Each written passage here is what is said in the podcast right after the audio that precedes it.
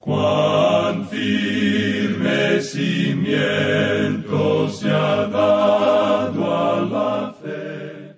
A través de la Biblia, un análisis de la Biblia libro por libro que le ayudará a crecer espiritualmente. Estos estudios fueron diseñados por el doctor J. Vernon McGee. Acompáñenos en este fascinante recorrido a través de la Biblia. La palabra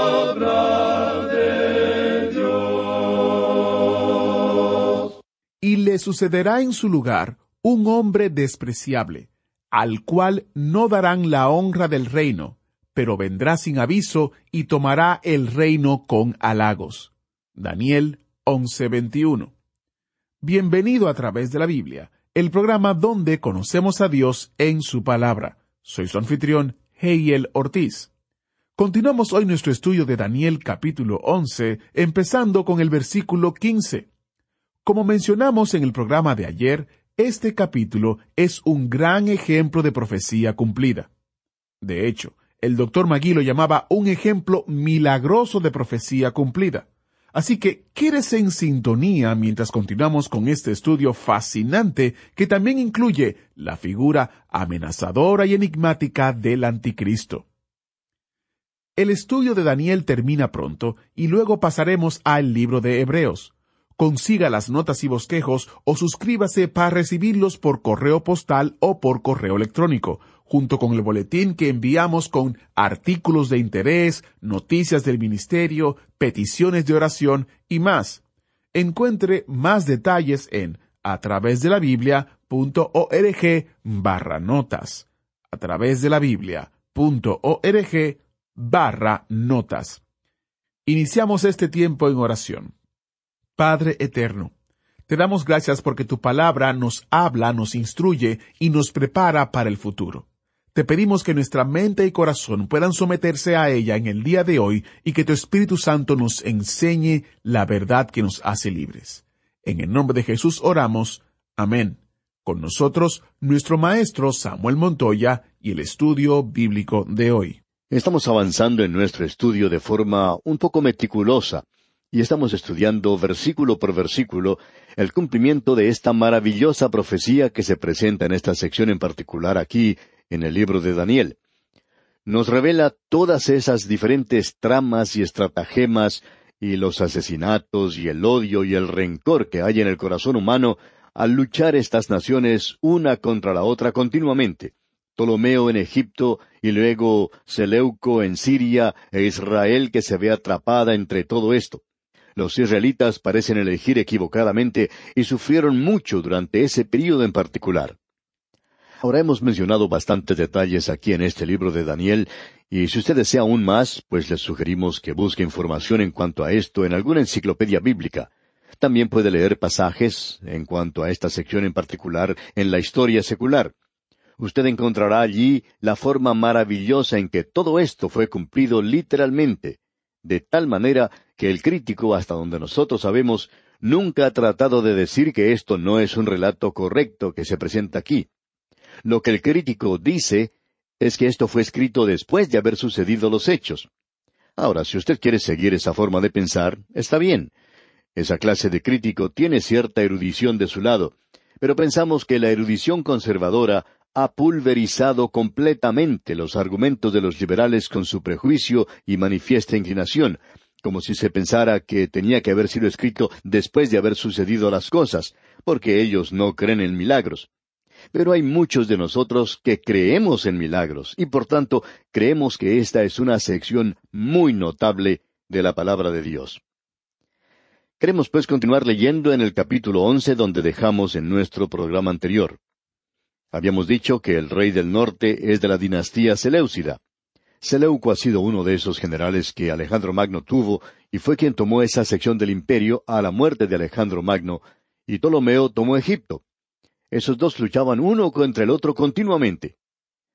Ahora los versículos quince y dieciséis de este capítulo once de Daniel dicen Vendrá pues el rey del norte y levantará baluartes y tomará la ciudad fuerte, y las fuerzas del sur no podrán sostenerse, ni sus tropas escogidas, porque no habrá fuerzas para resistir.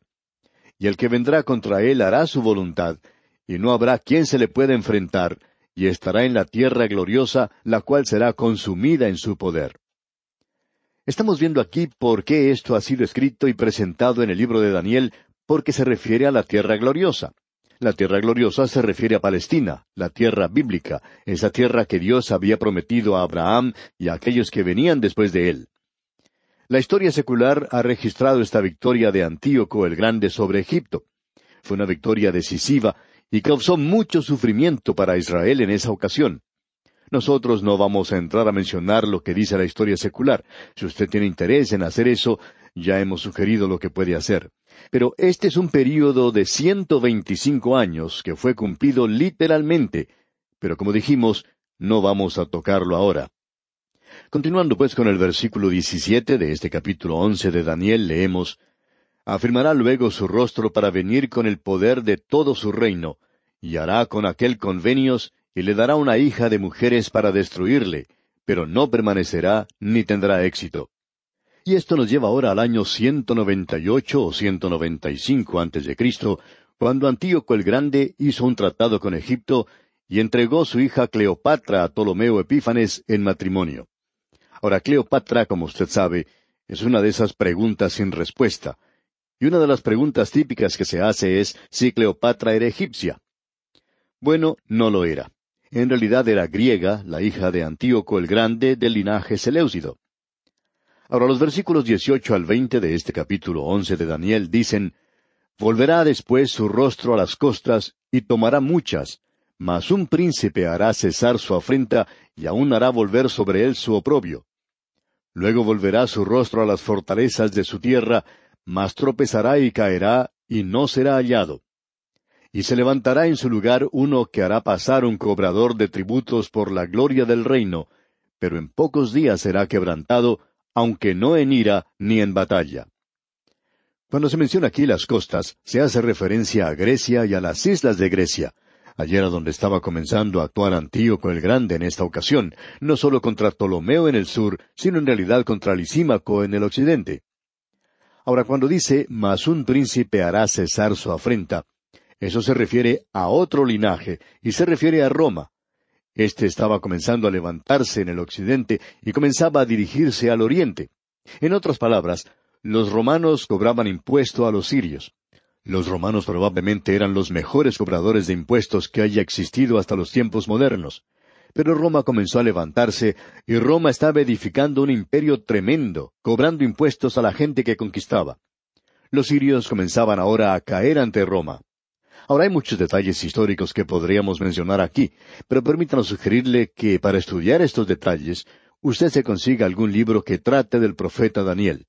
Esto le puede ayudar mucho en el estudio de este profeta. No vamos a entrar en esos detalles, amigo oyente, porque es muy extenso y tomaría en realidad demasiado tiempo. Llegamos ahora a un punto aquí muy importante, donde se nos presenta una persona muy vil. Esa persona vil era Antíoco Epífanes, quien era el rey de Siria. Él puede ser identificado en la historia. Aquí tenemos un cuadro profético que se nos presenta y que se cumple en Antíoco. Tenemos ese cuerno pequeño que ya ha sido cumplido, aquel que vimos en el capítulo ocho de Daniel. Ahora en el versículo veintiuno de este capítulo once de Daniel leemos Y le sucederá en su lugar un hombre despreciable, al cual no darán la honra del reino, pero vendrá sin aviso y tomará el reino con halagos. Esta parte aquí tiene que ver solamente con un rey sobre la tierra, y este es Antíoco Epífanes. Creemos que la mayoría de los intérpretes fundamentales de las Escrituras consideran esta sección como una referencia directa a Antíoco Epífanes. De esa manera la consideramos nosotros. Nos presenta también un pequeño cuadro del tipo del anticristo que vendrá, pero ya veremos esto más adelante. Antíoco Epífanes llegó al trono en el año 175 antes de Cristo. A él se le llama un hombre despreciable a causa de sus blasfemias. Él llegó a ocupar el trono por un programa de paz y así es como el anticristo va a obtener el poder. Él introducirá la gran tribulación con tres años y medio de paz, y el mundo creerá que están entrando en el milenio, pero en realidad van a estar entrando al período de la gran tribulación. Antíoco era un engañador, era un hombre que gustaba hacer halagos. Tenga cuidado, amigo oyente, con esa clase de gente. Debemos decirle que hoy no necesitamos esa clase de ministros tampoco. Esa es una de las cosas que ha perjudicado a la Iglesia más que cualquier otra cosa. Necesitamos hombres que no vayan a ser engañadores y halagadores, sino que se pongan de pie en el púlpito y digan las cosas tal cual son. Damos gracias a Dios que aún hay muchos de esta clase de predicadores y ministros. Ahora, continuando con el capítulo once de Daniel, leamos los versículos veintidós al veinticuatro. Las fuerzas enemigas serán barridas delante de él como con inundación de aguas, serán del todo destruidos junto con el príncipe del pacto. Y después del pacto con él, engañará y subirá y saldrá vencedor con poca gente. Estando la provincia en paz y en abundancia, entrará y hará lo que no hicieron sus padres, ni los padres de sus padres. Botín, despojos y riquezas repartirá a sus soldados, y contra las fortalezas formará sus designios, y esto por un tiempo. El príncipe del pacto es una referencia al sumo sacerdote Onías III. Él fue derrocado y asesinado en esta ocasión por los engaños de Antíoco cuando él llegó a ocupar el poder. Ahora los versículos 25 al 28 dicen, Y despertará sus fuerzas y su ardor contra el rey del sur con gran ejército, y el rey del sur se empeñará en la guerra con grande y muy fuerte ejército, mas no prevalecerá porque le harán traición. Aun los que coman de sus manjares le quebrantarán, y su ejército será destruido, y caerán muchos muertos. El corazón de estos dos reyes será para hacer mal, y en una misma mesa hablarán mentira, mas no servirá de nada, porque el plazo aún no habrá llegado. Y volverá a su tierra con gran riqueza, y su corazón será contra el pacto santo, hará su voluntad, y volverá a su tierra. Estos versículos describen la campaña de Antíoco y sus victorias sobre el rey de Egipto, que le dio a él muchas riquezas y prestigio. Y cuando dice aquí en el versículo 27, el corazón de estos dos reyes será para hacer mal, y en una misma mesa hablarán mentira, mas no servirá de nada porque el plazo aún no habrá llegado. En una misma mesa hablarán mentiras. Esto nos demuestra que este hombre era un engañador consumado. También nos revela que la mesa de conferencias de aquel día era tal cual las mesas de conferencias de hoy, donde se reúnen las naciones y donde los tratados llegan a convertirse en pedazos de papel nada más, sin ningún significado. Bueno, ahora continuando con los versículos 29 y 30 de este capítulo 11 de Daniel, leemos, Al tiempo señalado volverá al sur, mas no será la postrera venida como la primera, porque vendrán contra él naves de Kitim, y él se contristará y volverá y se enojará contra el pacto santo, y hará según su voluntad. Volverá, pues, y se entenderá con los que abandonen el santo pacto. Su segunda campaña contra Egipto no tuvo éxito, y eso fue causado por la flota de Roma, las naves de Kitim. Él rompe su pacto con Israel, y hasta algunos de la nación de Israel traicionaron a su propio pueblo en esa ocasión. Luego el versículo treinta y uno nos dice, y se levantarán de su parte tropas que profanarán el santuario y la fortaleza, y quitarán el continuo sacrificio, y pondrán la abominación desoladora. Él se lanzó contra Jerusalén en el año ciento setenta antes de Cristo, y en aquella oportunidad cien mil personas fueron asesinadas. Él quitó el sacrificio diario que tenía lugar en el templo, y en su lugar ofreció la sangre y el caldo de un cerdo sobre el altar y él colocó una imagen de Júpiter para adorar en el lugar santo.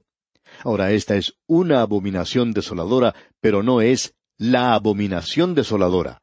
El Señor Jesucristo se refiere a esto como algo que está en el futuro, y Él se está refiriendo a la abominación desoladora que presentará el Anticristo. Posiblemente siga el patrón de esta mencionada aquí, la imagen de Júpiter en el lugar santo. Probablemente habrá allí la imagen del Anticristo en los días postreros. Ahora el versículo treinta y dos de este capítulo once de Daniel dice, Con lisonja seducirá a los violadores del pacto, mas el pueblo que conoce a su Dios se esforzará y actuará. Hubo unos cuantos en la nación de Israel que actuaban de la misma manera en que lo hizo Judas, pero muchos que conocían a Dios se esforzaron y actuaron. En este período Dios levantó la familia de los Macabeos, y en el año ciento sesenta y seis antes de Cristo el sacerdote provocó un levantamiento en contra de esta terrible blasfemia, y a él se le llamó el Macabeo, que quiere decir el martillo. Aunque esto no está registrado en las Escrituras, estamos convencidos de que él era un hombre de Dios en esa hora en particular. Ahora los versículos treinta y tres y treinta y cuatro dicen Y los sabios del pueblo instruirán a muchos, y por algunos días caerán a espada y a fuego, en cautividad y despojo. Y en su caída serán ayudados de pequeño socorro, y muchos se juntarán a ellos con lisonjas. Este período se encuentra entre los dos testamentos y es un relato del sufrimiento.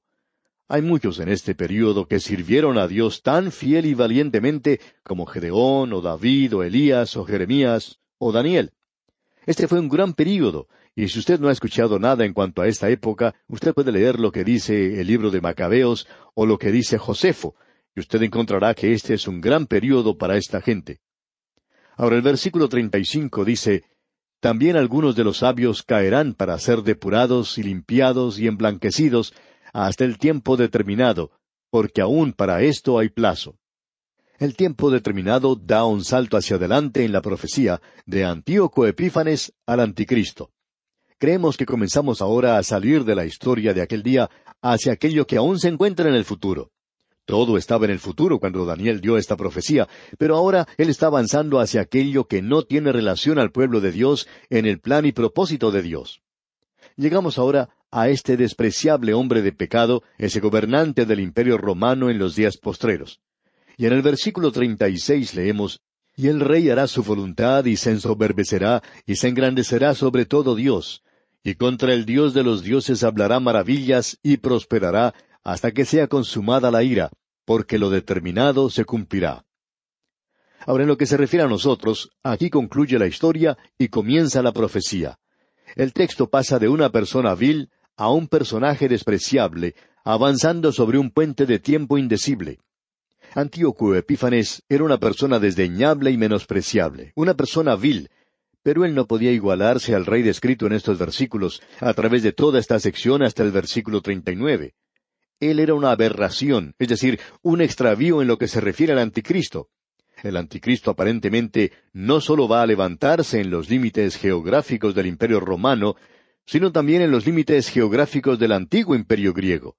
Creemos que este pasaje de las Escrituras nos indica esto. Como ya hemos explicado con anterioridad, existe un anticristo político, aquel que se menciona en este pasaje. Es un gentil criado en el imperio romano, pero también habrá un anticristo religioso. Él será como un lobo vestido de oveja. Ese es el cuadro que se presenta ante nosotros. Y él pretenderá ser Cristo y sale de esa tierra. Ahora, al anticristo se le ha dado muchos nombres. Se le llama un hombre sanguinario y engañador. El doctor J. Dwight Pentecost, en su libro Las cosas que vendrán, nos da una lista de nombres compilados por Arturo Penck que se refieren al anticristo. Él tiene más seudónimos que un criminal. Se le llama el devastador, se le llama también profano e impío príncipe, el rey ensoberbecido, el pastor inútil, el hombre de pecado, el hijo de perdición, el anticristo, el inicuo, la bestia, y podemos apreciar que tiene bastantes nombres. Él, pues, hace su propia voluntad. Esa es una de las cosas que se destacan. Y aquí en el versículo treinta y seis dice, y el rey hará su voluntad y se ensoberbecerá. Él no tiene humildad, carece de ella. Usted se puede dar cuenta que hay mucho contraste entre esta persona y el Señor Jesucristo. El Señor Jesucristo dijo allá en el Evangelio según San Juan capítulo cinco, versículo treinta, No puedo hacer nada por mí mismo, según oigo, así juzgo, y mi juicio es justo, porque no busco mi voluntad, sino la voluntad del que me envió, la del Padre. Ahora el cuerno pequeño, y ese es otro nombre para el anticristo, de Daniel capítulo siete, trata de ser un gran cuerno. Él se engrandece a sí mismo. ¿Y cuán diferente es él al Señor Jesucristo? El apóstol Pablo escribió de él, es decir, del Señor Jesucristo, en su epístola a los Filipenses, capítulo dos, versículos cinco al ocho, diciendo, Haya pues en vosotros este sentir que hubo también en Cristo Jesús, el cual, siendo en forma de Dios, no estimó el ser igual a Dios como cosa a que aferrarse, sino que se despojó a sí mismo, tomando forma de siervo, hecho semejante a los hombres, y estando en la condición de hombre, se humilló a sí mismo, haciéndose obediente hasta la muerte y muerte de cruz. Pero este otro, dice aquí, se engrandecerá sobre todo Dios. Y así es como él será identificado. El apóstol Pablo una vez más en su segunda epístola a los tesalonicenses, capítulo dos, versículo cuatro, dice de él, el cual se opone y se levanta contra todo lo que se llama Dios o es objeto de culto, tanto que se siente en el templo de Dios como Dios, haciéndose pasar por Dios. Y este es el cuadro que tenemos de él. En Apocalipsis capítulo trece versículo ocho se nos dice, Y la adorarán todos los moradores de la tierra, cuyos nombres no estaban escritos en el libro de la vida del Cordero que fue inmolado desde el principio del mundo. Estas son las señales. Él se encuentra en una rebelión blasfema contra Dios, y eso lo señala a él como a ese rey malvado que ha venido a hacer su propia voluntad. Se engrandece a sí mismo, él se opone a Dios, y prosperará por cierto tiempo hasta cuando sea consumada la ira.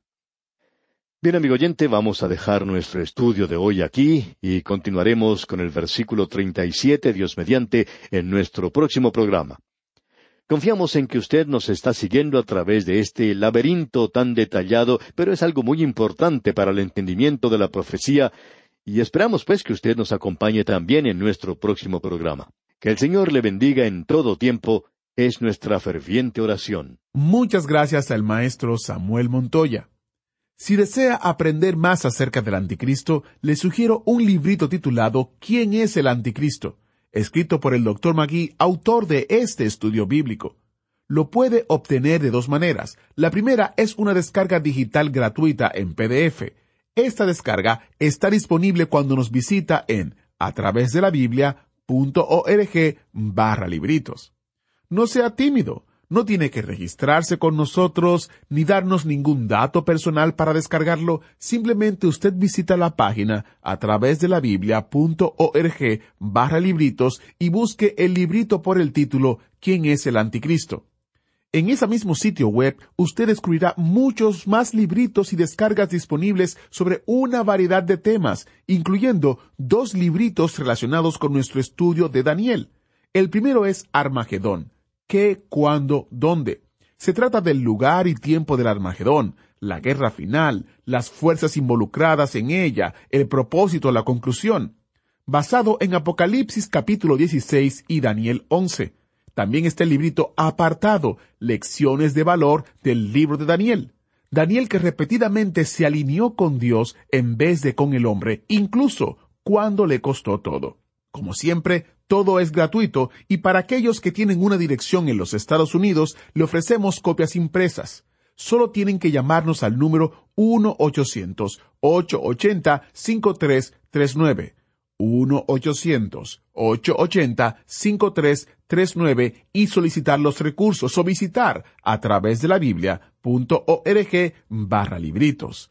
A través de la Biblia.org barra libritos. Estos y muchos otros recursos han sido desarrollados para ayudarle a profundizar su estudio de la palabra de Dios y llega a ustedes gracias a las ofrendas y oraciones de oyentes como usted que colaboran con este ministerio. Agradecemos que nos acompañara en el estudio de hoy. Le invitamos a que visite nuestro sitio en internet a través de la biblia.org. Ahí puede suscribirse para recibir las notas y bosquejos de lo que estamos estudiando y noticias del ministerio. También encontrará la variedad de libros y materiales gratuitos que tenemos para usted. El sitio es a través de la biblia.org. Todo lo que hacemos es posible gracias al Señor y a personas como usted que se unen a nosotros en la obra de llevar la palabra entera al mundo entero. A través de la Biblia es una producción de Radio Transmundial.